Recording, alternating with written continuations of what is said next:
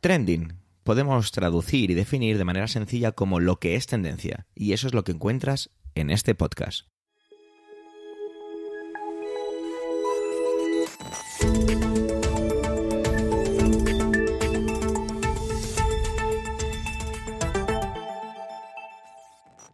Este es el capítulo 228-228 del 13 del mes de octubre de 2022 y cuenta con las intervenciones de Manuel Castaño, Antonio Rentero, un compañero nuevo, bueno, o quizá no tan nuevo, Eduardo Norman, y un servidor, Javier Soler, y que también hago las veces de presentador.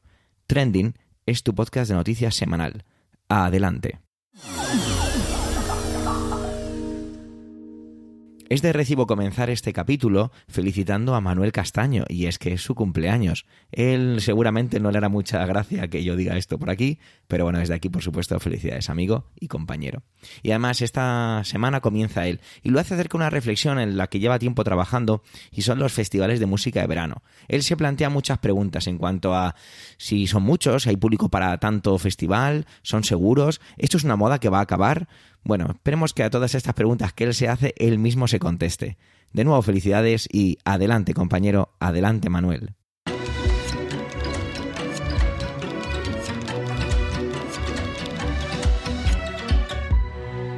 Hola oyentes, hola equipo trending. Me gustan los festivales de música veraniegos y por alguno que otro me he dejado caer desde hace unos años a esta parte. Me gusta el ambiente, el conocer bandas nuevas que de otra manera no vería en directo y por supuesto ver y escuchar a mis bandas favoritas. Es cierto que en los festivales pues uno no aprecia eh, o no disfruta de la misma manera que en una sala, sobre todo porque además eh, uno se rodea de público que no necesariamente es afín a la banda o que no necesariamente comparte el gusto que uno tiene por la banda en cuestión. Pero en definitiva es algo que, bueno, pues que está ahí, forma parte también, creo, de la cultura y de la cultura de nuestro país. Ya antes de la pandemia sufría una especie de ansiedad pensando en la cantidad de festivales a los que me gustaría ir y que, bueno, pues lógicamente no iba a poder hacer, bien por cuestiones económicas o bien por tener el tiempo suficiente para ello. Junto a esa especie de ansiedad había o hay eh, un pensamiento recurrente en mi cabeza y este es si no se nos estaría yendo de las manos esto de los festivales. El verano festivalero de 2022 creo que ha venido a confirmarlo. Ahora que se acaba el verano, ahora que ya está acabado el verano, parece que la burbuja de los festivales de música puede haber estallado. Mientras megafestivales con solera baten cifras de asistencia, otros muchos han sido cancelados o aplazados. Y la pregunta sería, ¿por qué? ¿Qué es lo que ha pasado? Bueno, en primer lugar creo que, había ganas, había muchas ganas. Había muchas ganas de volver a tener música en directo. Por un lado, la pandemia dejó parados muchos de los festivales y estos han vuelto. Pero también se llevó por delante bandas, técnicos, empresas de escenarios, de equipos de sonido, hasta el punto que eh, en este verano de 2022 ha habido escasez y carestía de medios, además de condiciones de trabajo indignas, desde técnicos que han empalmado un festival con otro sin dormir, hasta bandas que se han cruzado la península ibérica durante una noche para poder tocar en la otra punta al día siguiente. A ver, esto ya pasaba, pero este verano creo que ha ido a más. Por otro lado, podríamos hablar también de que no se han encontrado escenarios, o no se encontraban escenarios, urinarios, vallas, equipos de sonido, hasta pies de micro he leído en prensa digital que han faltado este año. Incluso que se han tenido que traer y comprar materiales de fuera de España. La vuelta a poder hacer música en vivo ha traído no solo esos viejos festivales, sino que han surgido muchos más. Y han surgido porque, bueno, porque hay, en primer lugar, porque hay administraciones públicas que han querido tener un festival en su ciudad como una manera de vender la marca de la misma, incluso poniendo mucho dinero, cosa que por otra parte ha beneficiado a algunos promotores porque antes de poner los abonos a la venta ya tenían, a ver, si no todo el festival pagado, sí una buena parte. Por otro lado, frente a los viejos y consolidados promotores que bien saben de qué va esto, han surgido toda una serie de promotores noveles que han visto tras la pandemia una oportunidad de negocio. A algunos les ha salido bien, pero a otros no.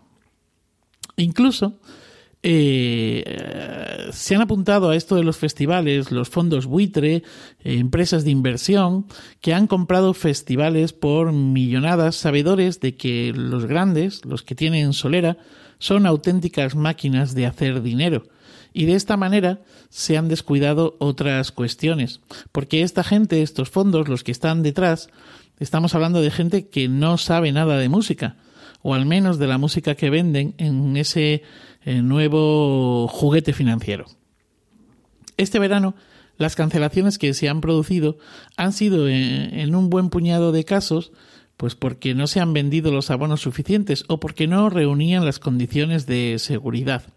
Y es que, según las fuentes sindicales a las que he tenido acceso, las condiciones laborales y de seguridad para trabajadores y público con espacios sobredimensionados o la falta de materiales hacían imposible la realización del festival. Comentan los dueños de las salas que mientras que ellos reciben inspecciones al milímetro, los festivales no, no es así. Y esto lo digo después de haber dicho que por falta de seguridad se han suspendido unos cuantos, así que ¿cómo serán? Dicen también los sindicatos que ninguno de los festivales que hay en la actualidad pasarían una inspección de trabajo. No sé si es para tanto, pero tras escuchar a todas las partes, muchos coinciden en ello. De hecho, este verano, este eh, se han producido accidentes con heridos graves en el momento del montaje de, las, de los escenarios del festival e incluso se han producido eh, accidentes que han llevado hasta la muerte durante la celebración del mismo, como ocurrió con la muerte de un joven en el Medusa Festival cuando, eh, bueno, pues una, no me acuerdo ahora mismo cómo se llama, pero una ola de viento provocó que le cayese una plancha encima. Otra cara de los festivales de este verano es el de los cachés y los horarios. Los, sobre todo el de los cachés. Los cabezas de cartel van en las mejores franjas horarias, mientras que las bandas noveles y no tan noveles en horas intempestivas y casi con riesgo de insolación bandas tocando a las 5 de la tarde en pleno sol y público que está aún, aún así dispuesto a verlos, a escucharlos. Ahora, eso sí, también hay que decir que cuando uno revisa eh, las cuentas de Instagram, Twitter, etcétera, de los festivales, pues se da cuenta de que la, cantidad de público a esas horas es, mínima, sobre todo en, en los más modestos. Bueno, a ver, es lógico, ¿no? Que esto se planifique así, esto ya pasaba antes. Pero según cuentan los promotores, las bandas consolidadas, y aquí voy a lo de los cachés, han subido cachés, por aquello de que mañana ya se verá, no sea que llegue otra pandemia y se vuelvan otra vez a quedar parados. Miles, decenas de miles y hasta cientos de miles de euros por tocar 60 minutos. No seré yo quien diga que no los valgan, cada uno sabe lo que vale su trabajo. Y en el caso de las bandas de las 5 de la tarde, se cuenta, se dice, se rumorea, que han llegado a ofrecerles 500 euros por 45 minutos, les han ofrecido un camerino inmundo, indigno, y muchas prisas para que toquen y no estorben. Vamos, que, que en definitiva eran el, el relleno, son el relleno. Insisto, cada uno sabe lo que vale su trabajo y hasta dónde está dispuesto a llegar. Yo Particularmente estoy convencido de que esto ya ha estallado, y me reafirmo en ello, pues dicen los expertos que 2023 traerá menos festivales, el 24 menos, y así hasta que en tres o cuatro años el mercado se regule. Y es que, lo creamos o no, no hay público para tanto festival. Bueno, pues, pues nada más, eso es todo. Os dejo con el resto de compañeros de Trending. ¡Feliz día! y feliz vida. Antonio se despide de Angela Lansbury. Estoy convencido que lo he pronunciado incorrectamente. Bueno, una actriz que todos hemos reconocido. Es muy fácil verla, la tenemos muy asociada con aquello de si ha escrito un crimen. Bueno, seguro que Antonio nos descubre algunas pildoritas, algunas pinceladas más de esta pedazo de actriz que desgraciadamente nos ha dejado. Un saludo y gracias. Adelante, Antonio. Saludos, soy Antonio Rentero. En primer lugar, disculpad mi voz. Eh, creo que como se acerca Halloween, ya me estoy poniendo un poco en situación de voz de ultratumba.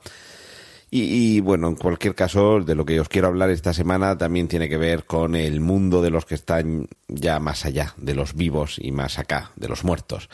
Porque esta semana hemos perdido a Angela Lansbury, un nombre que dentro del cine y de la televisión y de la música para muchos es, eh, es, generacional. Hay quien la ha conocido mm, siendo ya una abuela, quien la ha conocido en la edad madura y seguro que ya quedarán pocos que la conocieran de jovencita, porque ha muerto con 96 años, pero es que empezó con 16 años a trabajar precisamente en el Music Hall.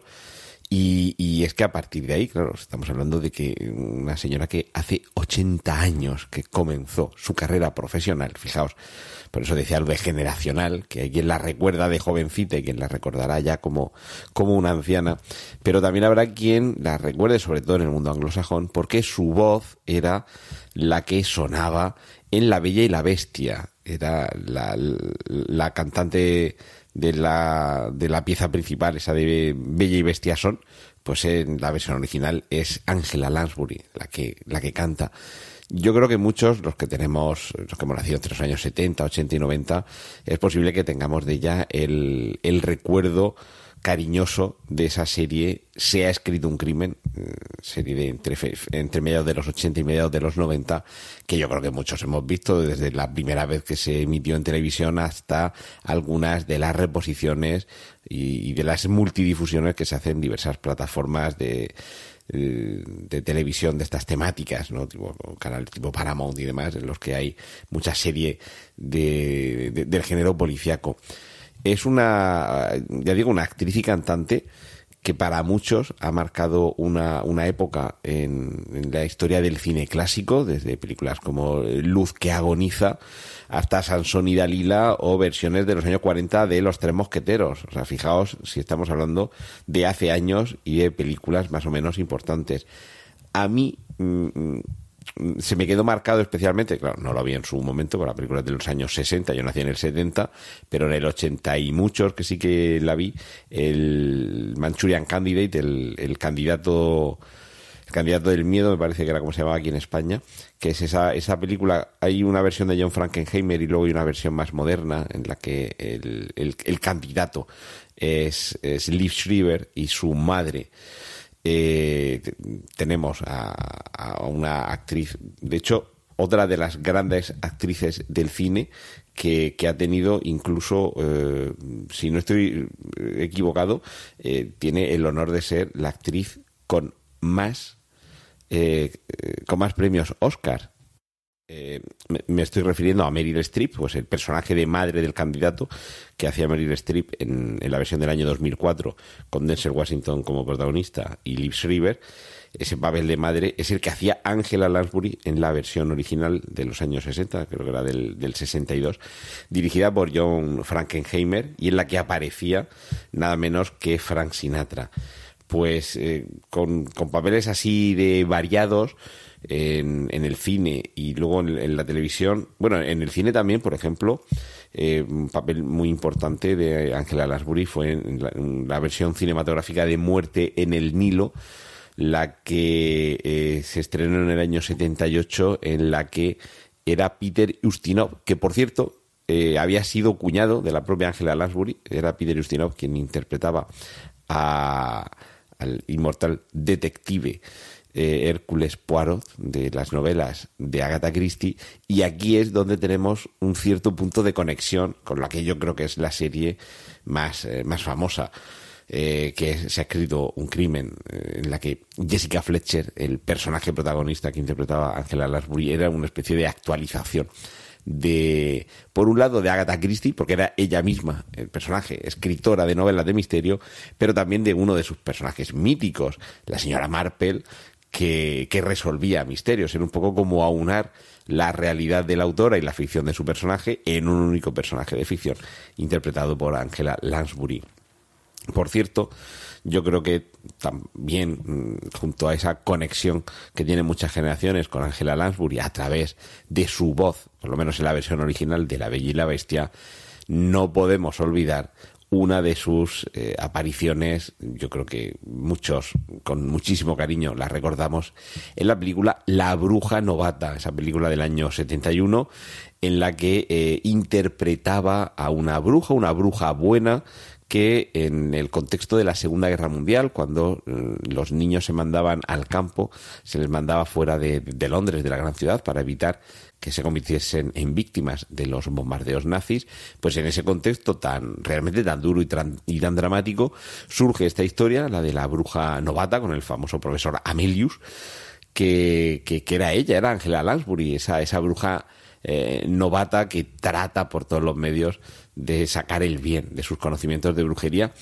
en una película que yo no sé si esto está más o menos eh, fundamentado, pero estoy seguro que J.K. Rowling tenía algunos elementos de los que aparecían en esta película por ahí pululando en su subconsciente, si no en su consciente, cuando creó eh, ese maravilloso mundo de fantasía de Hogwarts. O sea que, como veis, la influencia más o menos directa o indirecta de Angela Lansbury en tantas cosas, los puntos de, conexión eh, son son múltiples y sobre todo en estos últimos tiempos en los que a pesar de su edad todavía continuaba apareciendo en alguna película. Mm, yo también recordaría su aparición en la película de Neil Jordan en Compañía de Lobos, una película de principios de los 80 que es una auténtica delicia de actualización de los cuentos de terror pero sobre todo a través de su voz. No la hemos oído demasiado cantar, seguramente en Estados Unidos, eh, con estas eh, apariciones de ya jovencita en el Music Hall, sí que tienen más conciencia de la vertiente de cantante de Angela Lansbury, pero precisamente la educación de su voz ha sido la que en los eh, últimos años bueno, los últimos años, teniendo ya 60 o 70 años, es decir, que le quedan todavía veintitantos años de, larga y próspera vida a esta señora, pero la hemos podido disfrutar en películas como la mencionada La Bella y la Bestia o en Anastasia. Así que eh, un recuerdo cariñoso para esta gran actriz que, que hemos despedido esta semana una recomendación para que algunas de estas películas que he mencionado y cualquier otra, prácticamente cualquier película en la que aparezca su nombre en el reparto, eh, aprovechéis para, para verla, para disfrutarla, porque lo bueno que tiene estos grandes nombres de la escena es que afortunadamente sus trabajos siempre perdurarán con nosotros. Y esto es lo que quería comentaros esta semana. Eh, ahora os dejo con eh, los contenidos que tienen para vosotros mis compañeros aquí en Trending. Un saludo de Antonio Rentero. Muy buenas, soy Emilio Cano, el director de Emilcar FM, la red de podcasts a la que pertenece Trending. Javier Soler, el director del podcast, me ha pedido que os presente al nuevo integrante de la plantilla. Se trata de Eduardo Norman, un podcaster de rancio abolengo que data de cuando los dragones surcaban el cielo. Durante toda su carrera ha sido muy activo en pos de la difusión del podcasting, perteneciendo a varias juntas directivas de la Asociación Podcast. Actualmente presenta junto con Juan Antonio Campos el podcast de filosofía Pienso, luego ya tú sabes. Fue uno de los integrantes del Trending Podcast original y es un auténtico placer para nosotros darle la bienvenida a esta su casa. Como no puedo añadir mucho a lo que acaba de decir Emilcar directamente, no lo voy a hacer, solo dar la bienvenida de nuevo a Eduardo Norman a este proyecto, a esta por supuesto su casa, y presentarle esta semana. Y lo hace estrenándose con el evento, bueno, el evento, el macroevento de Vox, el Viva 22. Lo hace con contenido y expresando su opinión. Vamos a ver cómo se estrena nuestro compañero. Adelante, Eduardo.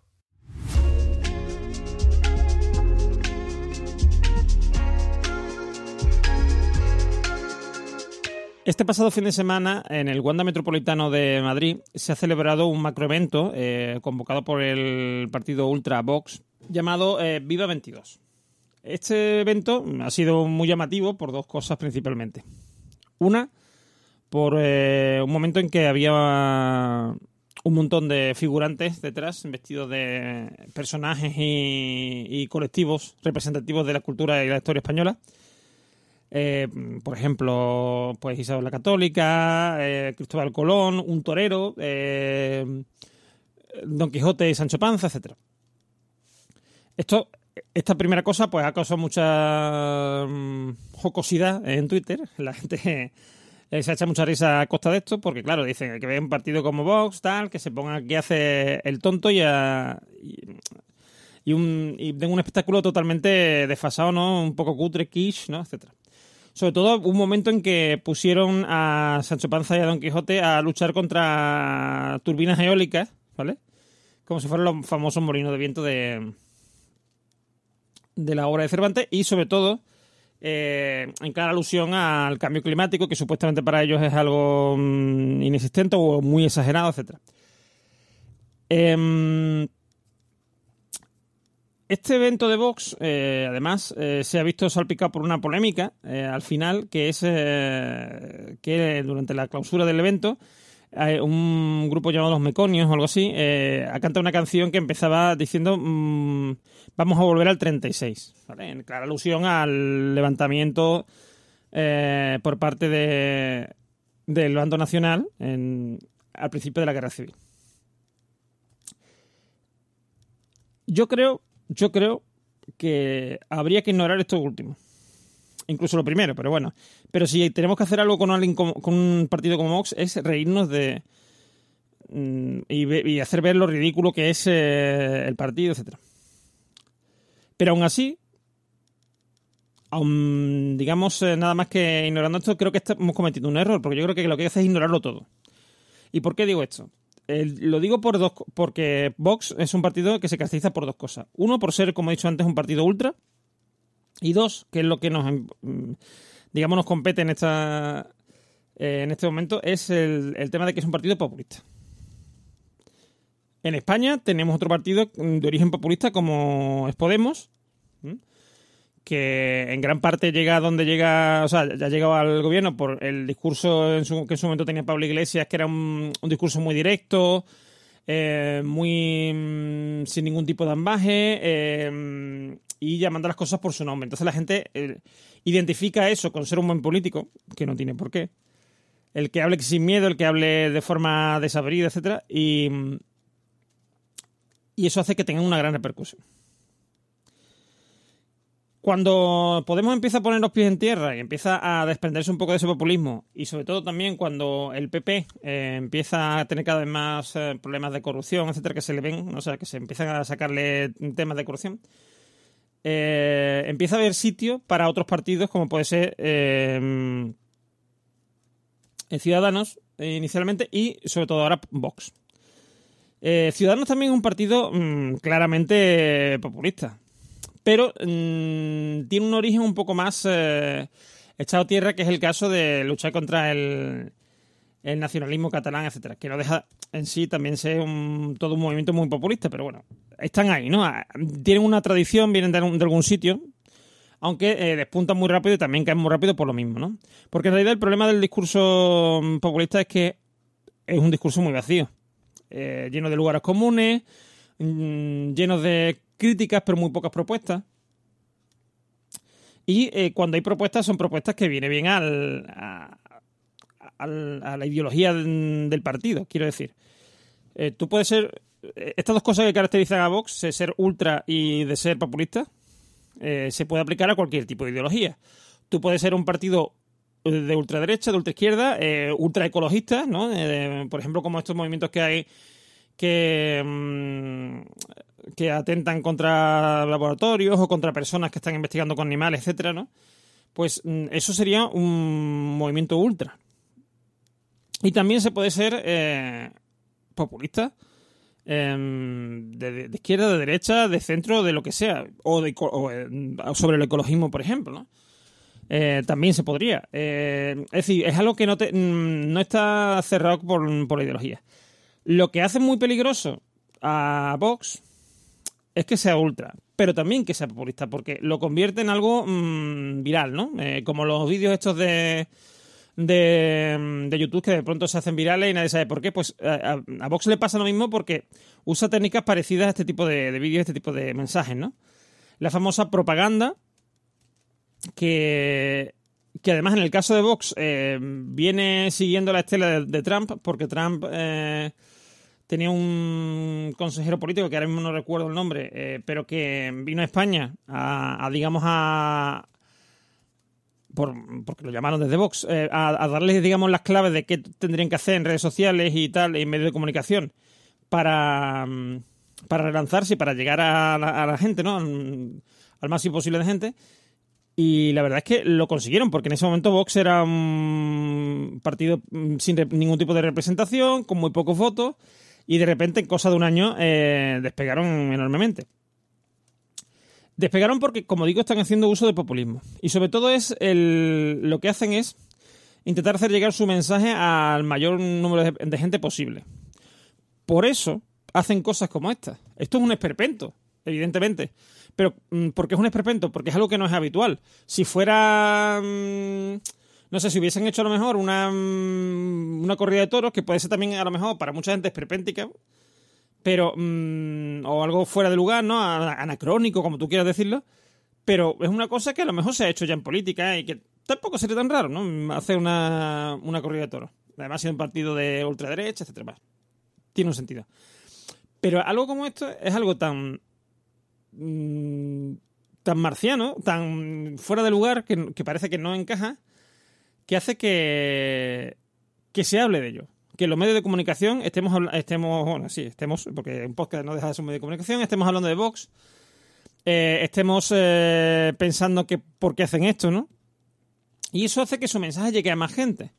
Y sobre todo hace que, que esa gente a la que llega eh, escuche a Vox, porque tú a lo mejor puedes saber que existe Vox, pero mmm, una, una, cosa así, ¿no? Que, un partido haga un movimiento así tan raro, un macroevento tan absurdo, te puede llamar la atención y te puede decir, che, ¿qué, qué, esto de qué van, ¿no? Y, y, que hagas, eh, o sea, que y, que eso te haga estar más atento a, Vox, ¿no? Eh, es como hacen muchas marcas, muchas marcas eh, lo hacen en, publicidad, eh, que lo que les interesa es que tú asocies su marca a un sentimiento o a un eh, a un estado de ánimo, etcétera, de forma que cuando o una idea, ¿no? Una idea abstracta, de forma que cuando tú tengas ese sentimiento o ese estado de ánimo o eh, te enfrentes a esa idea abstracta, mm, por lo que sea, te acuerdes de la marca, ¿vale?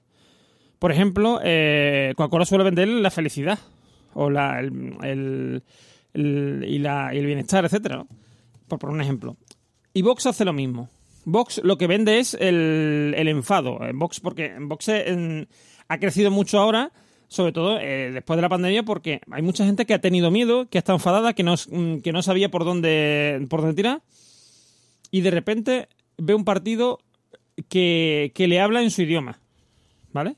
O lo que él cree que es su idioma, porque una cosa es lo que diga Vox mmm, en muchas cosas. Vox, por ejemplo, al principio era abiertamente antivacuna durante 10 minutos hasta que se dieron cuenta que había mucha gente que no que le respaldaba que, eso no le gustaba. Entonces, paran eso. Eh, cuando después de vencer aquí en, en, Andalucía la primera vez Vox, eh, bueno, vencer, sacar muchos votos y sacar representación. Eh, Santiago Abascal empieza a decir de qué, de qué vamos nosotros. Una de las cosas que dice es que aboga por el disminuir el control de armas en España. Un montón de gente se les echa encima y entonces deja de decirlo. ¿Vale? Es decir, Vox lo que de lo que habla es de lo que, lo que ellos creen que su gente quiere escuchar. ¿Vale? Entonces, eh, ellos saben manejar muy bien ese mensaje y saben manejar muy bien. Eh, esa, ese hueco ¿eh? que no está cubierto y que ellos pueden que ellos pueden llenar. Después cuando gobiernen dará igual. Porque ellos ya lo que les dé la gana. Ya ahí, o sea, ya una vez esté en el gobierno eh, habrá cosas que no por las que no te puedas sentir representado y tal, pero bueno, eso es normal, se puede decir, eso es lo normal. A muchos partidos le pasa, ¿no? Muchos eh, partidos políticos. Y es verdad, es así. Pero en el caso de, de Vox, lo que nos, eh, lo que nos ocurre es que, que, le hemos dado el poder nosotros, quiero decir. A base de hablar de, este partido y de, de cuando se han quitado la careta, digamos, y han empezado a decir, a hablar de sus ideas de forma abierta, ¿vale? Al principio todavía con un poco de, de cortapisas, pero pocas. Mucho menos que cualquier otro partido. Es cuando han empezado a despuntar. Es cuando han empezado a crecer. Y esa es la reflexión que yo quiero traer hoy aquí a Trending.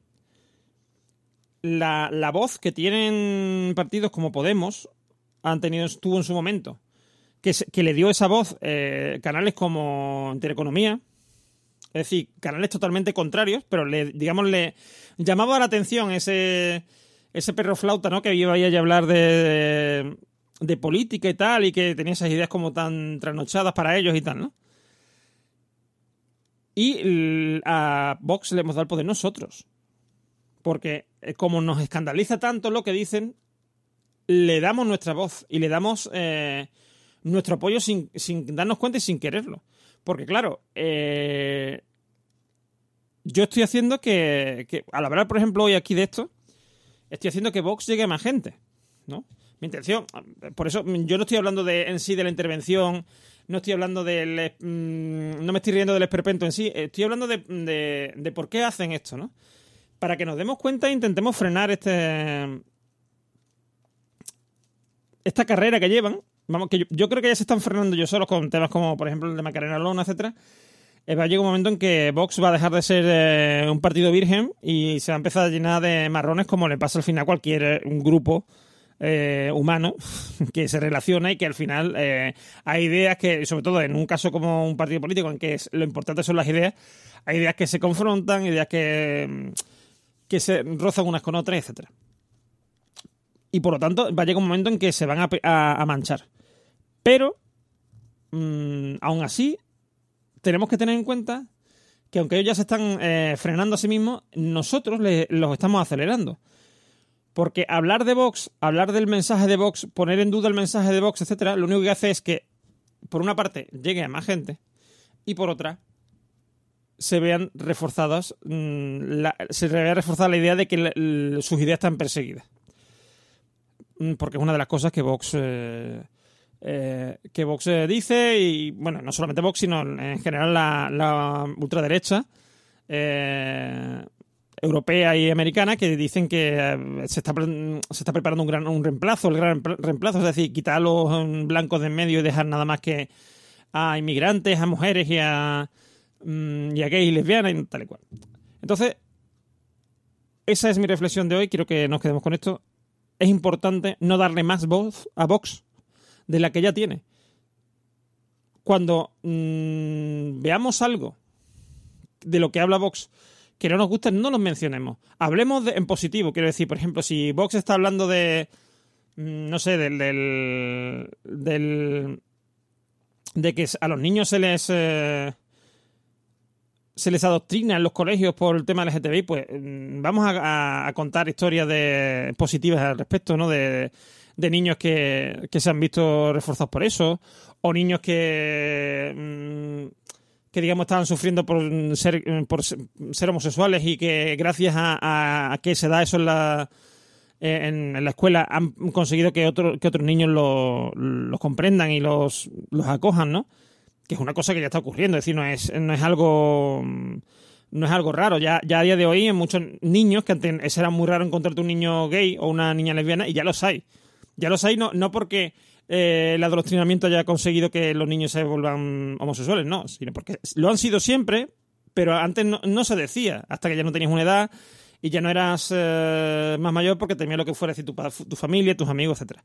Y hoy ese temor, gracias a Dios, parece que está desapareciendo. Eh, pero lo pone en peligro casos como el de Vox. Por eso, y este, este, es el final, os digo lo que, eh, lo que vengo diciendo al principio. No le demos más voz a Vox. Hablemos siempre en positivo de las cosas y vamos a intentar no crear eh, enfrentamientos porque eso es lo que les da poder.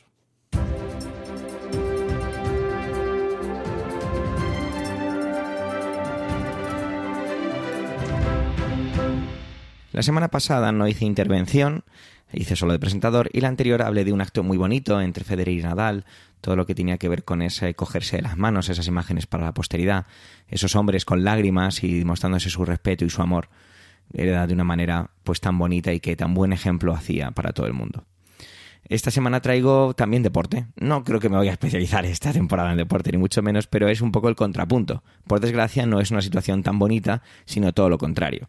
Tiene que ver con la agresión que tuvo Draymond Green, jugador de la NBA, jugador de los Golden State Warriors, a un compañero en un entrenamiento, a Jordan Paul propinándole un derechazo de pero vamos, impresionante, ¿eh? tenéis el vídeo, no tenéis más que buscar mínimamente y el vídeo es increíble la, la potencia con la que le, le agrede es muy curioso. Y no vengo a hablar de, de, lo que es el acto en sí, lo tenéis ahí, lo podéis ver, sino todo lo que es a posteriori.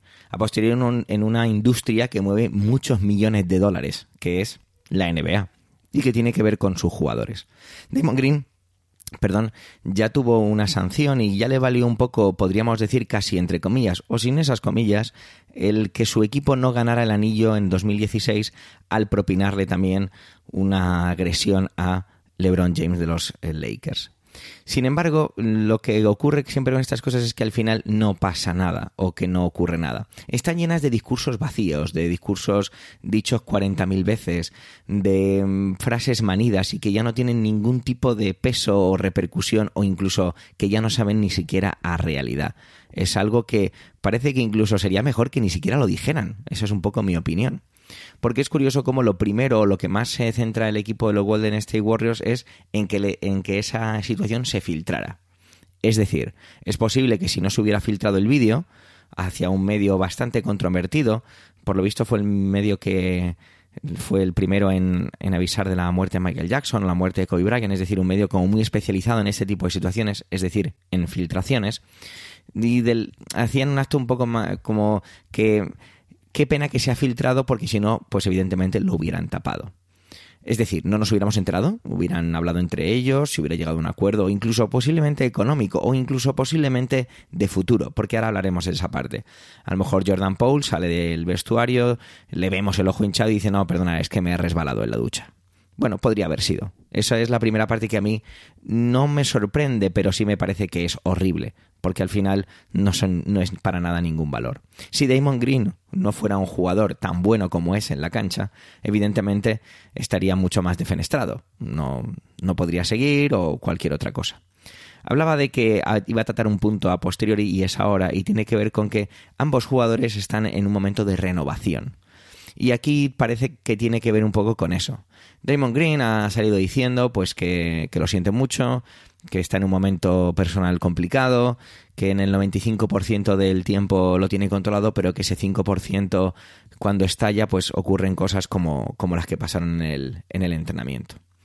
Steve Kerr, el entrenador de los Warriors, que ha vivido muchas cosas, de hecho él recibió una agresión por parte de Michael Jordan. Michael Jordan, atención, palabras mayores, considerado el mejor jugador de la, de la historia de la NBA, el que hizo que el baloncesto estadounidense fuera reconocido por todo el planeta. Eh, decía que bueno, pues que estas cosas pasan, que, no debería ocurrir, pero que su compara a Green con otro jugador de aquella época, con Dennis Rodman, en cuanto a ese momento explosivo. Y me gusta mucho lo que ha utilizado en el artículo que escribe en, en El Mundo, Andrés Aragón, habla de que Steve Kerr dice que es un de que Damon Green es un es dinamita, es puro fuego, pero que hay que tener controlado porque ese fuego que puede calentar puede convertirse en un incendio incontrolado. A mí lo que me preocupa de todo esto, como siempre, por esa vena docente que al final siempre llevo, es el ejemplo. Porque todo esto lo ven, lo habrán visto chavales y verán que cuáles son las consecuencias. No hay consecuencias, no las hay realmente porque para mí, y soy un exagerado quizá, porque creo que en estas cosas o eres exagerado o no sirve para nada, yo a un jugador así directamente no le volví a permitir jugar en ningún deporte profesional. Punto, pelota, se acabó. Creo que tiene suficiente dinero como para seguir viviendo. Creo que no sería un problema para él. Pero claro, eso no se puede hacer, eso es inviable porque Damon Green mueve mucho dinero y la industria tiene que mover ese dinero y todo el mundo quiere enriquecerse con la figura de Damon Green y con los títulos que puede ganar o, o ayudar a ganar a su equipo. Sin embargo, esa es mi opinión, que no debería volver a, jugar, porque los niños, los chavales, incluso los adultos, porque no dejamos de aprender, aprendemos que si eres una persona de éxito, si eres una persona con posición, puedes hacer eso. Puedes agredir a un compañero, puedes agredir a un rival, porque es una cuestión de multa económica la que quizá te impongan, o ni siquiera eso, porque a nivel interno aún no se sabe qué va a ocurrir. Y ya está, y no pasa nada, y seguimos. No malinterpretéis esto, no lo llevéis totalmente al extremo, pese a que he utilizado la palabra que estoy exagerando. No estoy diciendo que a esta persona se le lleve la cárcel o que se la mate. No, no estoy diciendo eso. Pero estoy diciendo que debería haber consecuencias mucho más realistas, mucho más... Eh, pues eso, es que creo que la palabra es realista, para que no ocurrieran y seguro que se lo pensarían dos veces, porque se, generaría, y perdonadme el, uso de este término, como una especie de jurisprudencia, ¿no? El caso Damon Green. Damon Green en 2022 agrede a un compañero y no puede volver a jugar a ningún deporte profesional en los Estados Unidos, bueno, ni siquiera a nivel mundial. Pues eso se llamaría a lo mejor el caso Green, y ningún jugador se volvería a plantear algo así. Y si ocurre, pues nada, volvería a ocurrir y a la calle. Ya está, tú no puedes hacer eso. Pero el dinero pesa muchísimo más que los valores. Como decía el vídeo meme, yo no. El dinero no da la felicidad, el dinero es que lo necesito. Bueno, pues puede que sea eso al final, que todo el mundo necesita el dinero y que es el motor para todo. Pero es una lástima, es una lástima ver que no ocurra nada y que dé igual y que al final lo que más ha molestado al entrenador ha sido que se haya filtrado. Lo que más ha molestado a Damon Green es que se haya filtrado, no que se haya, no el, el acto en sí. Sea como fuere, por favor, no os peguéis y jugar a baloncesto. Gracias por llegar hasta aquí y por supuesto por el tiempo empleado en escucharnos en este capítulo ducentésimo vigésimo segundo. Tenéis nuestra cuenta de Twitter, arroba trendingpod, y las de las voces de hoy en emilcar.fm barra trending. Por supuesto, a vuestra entera disposición. Un saludo y hasta la semana que viene.